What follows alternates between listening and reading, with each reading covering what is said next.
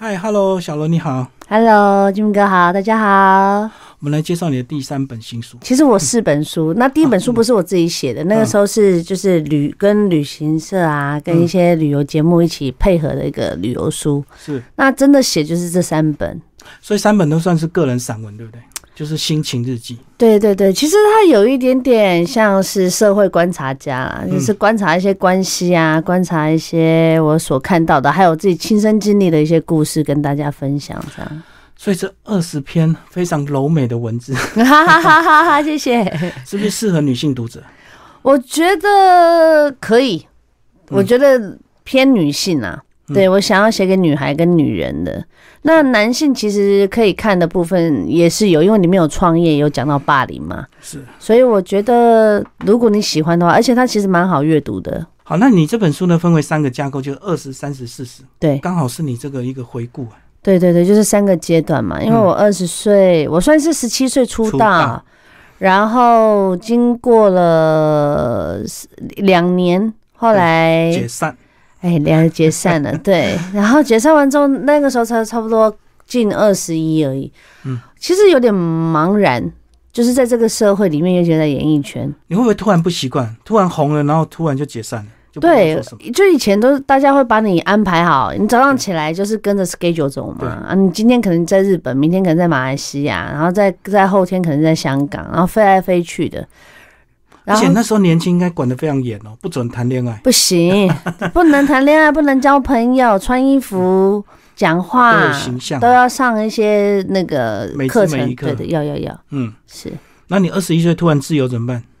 慌了，嗯，然后就就开始觉得说，哎，好像突然从鸟笼里放出来，嗯。然后就开始从慌了到最后就开始享受自由，嗯。我就自己搬出来住了嘛。是，那自己搬出来住之后，就交了很多朋友，然后当然就是视野也广了。嗯，然后也看过，就像我们讲嘛，人情冷暖啊，就是你会发现说，哈，原来不是自己想象中的这样子这么的美好。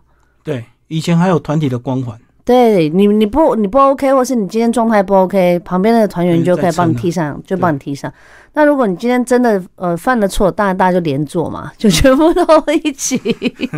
那、可是你自己单飞就不行啊，你自己嗯单飞。那时候我的经纪公司还问我说：“好啦，那你现在有什么想法？对我最怕人家问我有什么想法。”那个时候二十岁啊，小时候候哪知道什么想法？而且我进演艺圈，其实我不是这么有野心的嗯孩子，你是意外，意外意外。但我对表演是有热忱的，我喜欢艺术，我喜欢表演。但如果艺人的这个角色，其实当下我不是不晓得，因为他我们演艺圈有很多分类嘛，嗯，比如像金明哥你是电很多专台，对然后有电影、演戏、歌手，很多主持。综艺其实非常多，那只是那个时候我经纪人问我说你要做什么？嗯，哇，那时候吓死我了。后来他说算了啦，反正口条那么差，你去你去外景晃一晃，去练一练经历吧。所以我大概有三年多的时间都是在做行脚类的旅行节目。阳光美少女带你去旅游，对，真的，而且真的很很那个累时候很累。嗯，当然人家就说，哎、人家请花钱请你出国，你都是走最好的行程，可是不尽然呢、哎呦，那个工作跟度假不一样。完全不一样，很累而。且我想说，你那么年轻，你搞不好还会被摄影师骂，会，我跟你讲，我被吃定你。你说真的，我那时候还记得那个摄影那个班长，我们家班长哥，嗯然后班长他就是比较严格，他会希望你讲的阴阳顿挫，你看镜头表情，然后你要有一些反应。就一次到位啊，免得他一直重拍，对不对？对，后来他拍到就是直接就机器就架在那边，来吧，你自己你自己 OK 吧，OK 再叫我。然后他就在旁边就不理我了耶，我懂，他脚架架好，因为他觉得你讲的很烂，你自己对讲，，他觉得你讲几遍对你多讲几他遍，坐在旁边休息。对，然后他就一边讲，然后讲不好，他就唉你一定越讲越慌，越讲越慌。了。我那时候又哭了，然后嗯哭回来又继续录，然后就一个 open 而已哦，一个 open 大概五十个字吧。嗯，然后就喊 “hello，大家好，我是什么？对，Hello，大家好，我们今天来到的地方是哪里呢？啊，在后面一上半小时，类似这种 你那时候心里一定觉得很悲哀。难过啊，你会觉得说嗯，为什么不对我温柔一点？其实我你鼓励我一下，我就过去了啊。可是社会就是这么现实啊，因为你那时候还没有名，所以 完全没有。对啊，然后到最后好像一就真的好像大概过了一两个小时，然后后来就是他就走回来，可以了吗？然后就随便拍完就走了。嗯，然后他也没有理我这样，然后那个时候的状态就是这样子，陆陆续续过了。我有时候出国一次大概要十五天吧，嗯，十五天才能回来，那时候出国大概到哪里？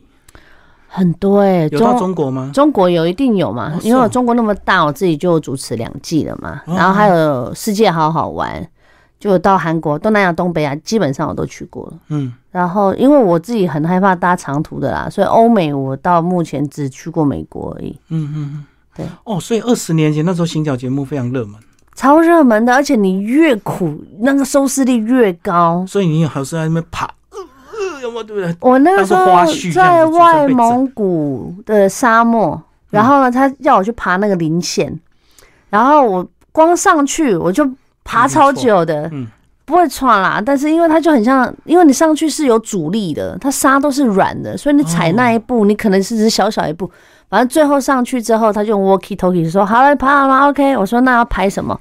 他说：“你就喊中国那么大。”然后他就 rumi runga runga runga 他在下面等，没有，然后你知道他干嘛吗？好，对对对对，然后你喊完之后你就滚下来，自己走下来。没有，他叫我滚下来，他就是要拍你滚下来的画面。然后我就一直怀疑他是说真的吗？我还一开始跟他说你在跟我开玩笑吗？他说你觉得我像开玩笑吗？所以你真的滚我真的滚下来，不会痛啊，这样子，就是很像那个无敌风火轮，咚咚咚咚咚咚咚就这样下来啊。但是你身上所有的就是包包啦，所有的裤子、衣服、眼沙了镜全部进沙，然后所有的三 C，像那时候手机跟相机全坏。嗯，对。所以你记得印象深刻。那那晚回去饭店，你会边洗边哭，一直哭啊，因为那时候很整很穷，然后觉得说哈，我好不容易存钱买的 Sony 的相机，我好不容易的 Motorola 都没了，因为那时候你不敢反抗。不能反抗啦。嗯。嗯，我们在那个时候还算很封闭的一个学长学姐制，嗯，所以熬到现在终于苦尽甘来，也不能这样讲啊，就是说自己比较能保护自己啊。很多事情越来越清楚。所以你人生最大转折是不是就是三十几岁结婚了？可以这么说、欸，嗯结完婚之后，我的人生就进到一个比较安定、安定的时期，就是比较没有那么像以前这样子，就懵懵懵懵懂懂的乱跑乱撞的，然后一直都没有安全感。哦，对，你自己有讲说，本来的前男友很没有安全感，很花心，后来劈腿，然后后来又遇到这个才安定下来。你在说哪一任？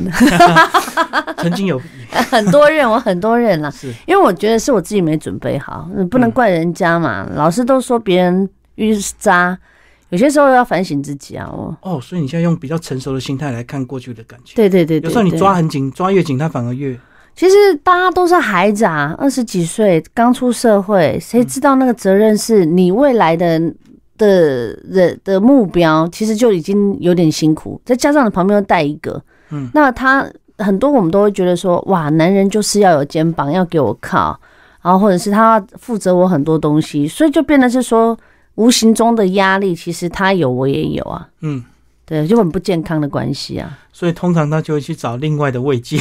对，就是找，当然就是 就好玩嘛，玩游世界，他也还没定下来啊，嗯所以就变成说，常常在关系上面，我很遇到很多一些比较不顺遂的事情啊。嗯，嗯，所以我觉得你后来你的发展，你的标签就越来越明确，好像就是一个关于两性、感情、职场，包括创业，嗯你都有经历过，对，因就为全方位了。是因为我希望我自己算是可以当到一个是陪伴者的作者，嗯，就是说我可以拿我的亲身经历，然后来陪伴大家。因为很多时候我们小时候课本啊，现在所念的都是在书上面，但是一些人生经历跟一些。因为我觉得，如果是写心灵鸡汤的话，其实有很多很棒的作者，他们写的非常好。嗯我自己也常常在拜读。可是我是希望说，如果今天我拿出自己的经验，不管它有多丑陋，或者是它有多黑暗，或甚至有多伤心，可是我只想告诉，就是所有听众朋友，就是不是只有你碰到，就是连嗯，大家都有黑暗时期，或甚至大家真的会有一些呃可能比较沮丧的部分。那有些时候转个念，看一本书，或许会有一些帮助啦。对你上吴淡如的节目就讲到，在厕所听到你的闺蜜哎呀，在讲你，就利用你进来买单而已。对对对，就是进来，然后就是风风光光的，嗯然后就是什么都不，就只要穿漂漂亮亮进来，然后所有的东西都不用管。那我又是一个很喜欢替别人处理事情的人，对，那那个时候就很天真呐、可是就是这这么巧哎、就让我在厕所听到，而且我听到是头皮发麻，我就是绕跑哎、嗯，因为我因为你演不下去了，我演不下去了，很多人就说我就是当面跟他对峙，给他难看，可是我没有哎、我就、嗯。其实他也不知道我听到这件事情，至今我还是没跟他讲。是。嗯，只是就是那时候我是回家边走边哭，然后就很难过。就原来你以为的好朋友，原来他只是利用你的身份或你的金钱而已。对我们没想到啊，因为我觉得哎、诶好像没有什么，因为我觉得我自己的 come 还没有到呢，硬到后台可以去帮别人去做些什么。那有些时候太天真了，就是后来才发现哦。是这样，而且真的当场听到就很像偶像剧那一种，听到你就觉得啊，撒狗血，那晴天霹雳。好难过，好难过。嗯嗯那个时候演没什么演技啊。如果像我很多朋友就会出去，就想说可以用很多方式再去把这件事情给，扳回一城。对对对。但是那个时候就是会不知道，太嗯执着了。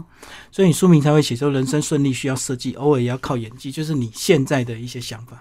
对，很多人会觉得说我做我自己就好，为什么我要演技？嗯我演我就做我自己啊。可是做自己跟演技是两件事，两、嗯演技是社这是社会历练啊。对，把历练变成一个润滑剂，然后让很多事情就是原本它看似糟糕的，可是你可以因为你自己的一些嗯事件啦，对历就是所有的一些想法，或者是一些嗯让自己可以在这件事情可以完全的脱身之外，还可以就是两全其美，最好就是一加一大于二以上的结果。，因为我们讲到演技，有时候小孩的教养也是需要，对不对？当然，你不能什么都跟直来直往的，有时候还是要需要跟他的一些技巧。当，然，当然，像我们家老大哥哥最近就在跟我讨论说：“妈妈，我可以自己走走路回家了。”我说你：“他现在想独立了，对他想独立，他他他因为有很多同学，他们可能都家自己来。对，因为家双薪家庭，所以他们没有办法。嗯，他就跟我讲，我要自己走路回家。对那我如果直白的跟他讲说不行，我就是不想，我就是放不下心来，那他会伤心难过嘛？嗯，此时此刻，你我们就要演一个，你知道社会有些时候是很黑暗的，嗯，很多东西呢，你要自己很小心，不是我不相信你，而是我不相信别人。嗯妈妈觉得你很棒，那你试着做，那我试着陪你走，等到哪一天我觉得 OK 的时候，我一定会让你自己回家。所以后面可能还有一点不相信他，但是是你必，须但你要鼓励 他，就是演的鼓励到他变成是，其实真的不适合。他二年级哎，对，因为有时候走着走着，同学约去玩，他就跟着去了。就会去了。他就是，其实他就是想去玩。你说太对了，他就是想要跟朋友 hang out，他就想要有自己的一个朋友圈，嗯，然后可以这样子，比如说，他就觉得他去麦当劳买一个薯条，他觉得他是大人嘞，对，所以不想一回家就跟着妈妈回家，这样有点像妈宝，对不对？他就会这么觉得啊。像他现在学篮球课，他也会希望说，我可以留一点时间，让他可以跟同学 hang out 啊。嗯，对啊。所以再过一段时间，或许你会，但是你会偷偷在后面跟踪。我是不会啊，这我当然不会。但是走路回家这件事情，我可能还没有办法接受了，因为我觉得他是我们家哥哥很容易分心，现在目前还不是，大概四五年级吧。但是我们在演戏，在对教养这件事情，其实你就要常常，其实如果今天用我真实的。个性的话，其实我觉得我的小孩会变得很冲动，但是我们必须要在小孩面前，比如说啊，我不能很恣意的去讲出我的脆弱，我也不能或很真实的想法。对我不能，我不能这么做，因为毕毕竟我是母亲，我要以身作则。很多时候我要引导他们的时候，其实就是一个很好的演技的训练啊呢。而且我觉得艺人妈妈更辛苦的是，你做了什么事上新闻之后，永远都在网络上查得到。对所以小孩长大之后就知道，哦，原来妈妈跟谁以前这样。对对对，我都有打针过。我说妈妈的工作是在电视上面，我说嗯你很多东西是别人认识你，但你你不认识人家，这也就是危险之一嘛。那第二个是说，很多人可能会因为妈妈做了什么事情，很多人会跟你讲一些话，或许你不喜欢听，或是你觉得哎，这会有点受伤，但是这都是正常的。嗯而且我还很认真的跟他讲，你在学校有可能遇到霸凌，而且百分之百应该会就是在一两次的机会里面让你学到什么叫霸凌。对艺人小孩的标签啊。当然，因为他就是在一个呃很朴实的学校里面，那我觉得在朴实的环境里面，当然大家就不带记者啊，就会想这边来这边去，然后会讲一些。那小朋友如果不够成熟的话，他就很容易会陷入那个思考，就是言语的攻击、霸凌里面。所以你都有先打针，有打过了，三个都打过。好，那因为你有三个小孩，那如果真的遇到小孩彼此吵架，你怎么样用公平的演技让他们觉得说妈妈对你们的爱都是一样的？不过我相信应该还是有一点偏心吧。当然有啦，偏心还是会，就看谁比较弱啊。弱的那一个我就会特别袒护。但公平，我通常都是会先让三个安静啦。嗯，就是如果今天真的我受不了，就三个先罚站，全部站完之后，他们 calm down 之后，我再来处理事情。刚好他们冷静，你也要冷静。对，有些时候哦，就是我常常在讲说，就是让子弹飞一下，嗯这些情绪跟状况马上来的时候，你马上处理，他也收吸收不了，嗯我们处理也处理不好，是，所以就是缓一缓。所以你过去有吃过那种直白的亏吗？因为我知道你是很阳光、很直接的，没有什么心机，对不对？心机有啦有啦，心不要说没心机上，感觉太 就是太太太刻意了。嗯我们还是会有自己保护自己的机制啦。嗯，那你说有吃亏哇？小时候真的吃亏当吃补哎、嗯，对啊，我小时候几乎你你想象得到的，就是可能在人际关系上面啊，职场啊，嗯哦，或者是说呃，在家庭上面啊，原生家庭都有啦，是。多多少少都有，嗯，书里面都有写。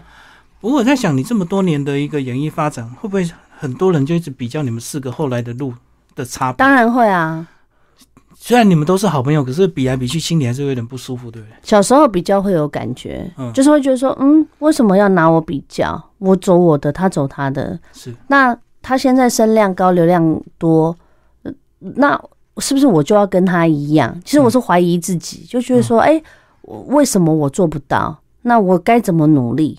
那那时候陷入那个那个框框里面的时候就很痛苦。嗯我应该年轻的时候比较会讲，现在应该成熟了，现在还好了都当啦，三个孩子的妈了。因为我觉得是这样子，就是同才之间总是会有比较。嗯，但是我觉得，如果你旁边有一个很好的陪伴者，或是很好的贵人，告诉你一些，其实有些时候哈，跟自己比就好了。你讲贵人是指你老公吗？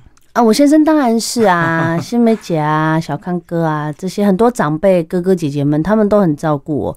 其实我是在讲说，如果当我现在我觉得人在做一些事情的时候，你能力越大，你责任就越大。嗯，所以当你到一个很高的高点的时候，你的时间、精神跟你花了所有的状，你人生的状态，可能就不会像我现在这么安逸了啦。嗯嗯，对，那你这样去思考的时候，你就会觉得说，那我自己就要做选择了，因为我曾经也有这样子的机会让我去选择，你要再继续往上爬，还是你要留下来结婚生小孩？嗯嗯。哦，对你好像有一段讲说，那时候产后有些忧郁哦。嗯嗯产后忧郁，我觉得是每个女人一定都有碰过，因为我觉得很多女人她太坚强了。她连她自己生病的时候都不知道。嗯那以前是生生完真的是荷尔蒙在大乱，八个月内是大乱，你的身体都不知道你自己的身体在干嘛了。然后本来是两个心脏在你的身身你的身体里面，在跳动。对，瞬间它就不见了，生出来，你的身体其实也会有失落。嗯所以他在这八个月里面在跳动的时候，其实他就会有一些高涨的情绪，比如会哭、嗯忧郁，甚至会觉得说自己不不配或没有准备好，因为毕竟新生儿，谁知道新生儿怎么照顾啊？真的，也许出来之后，万一什么先天有什么状况，哇，那个是哦，那真的会哭到，然后。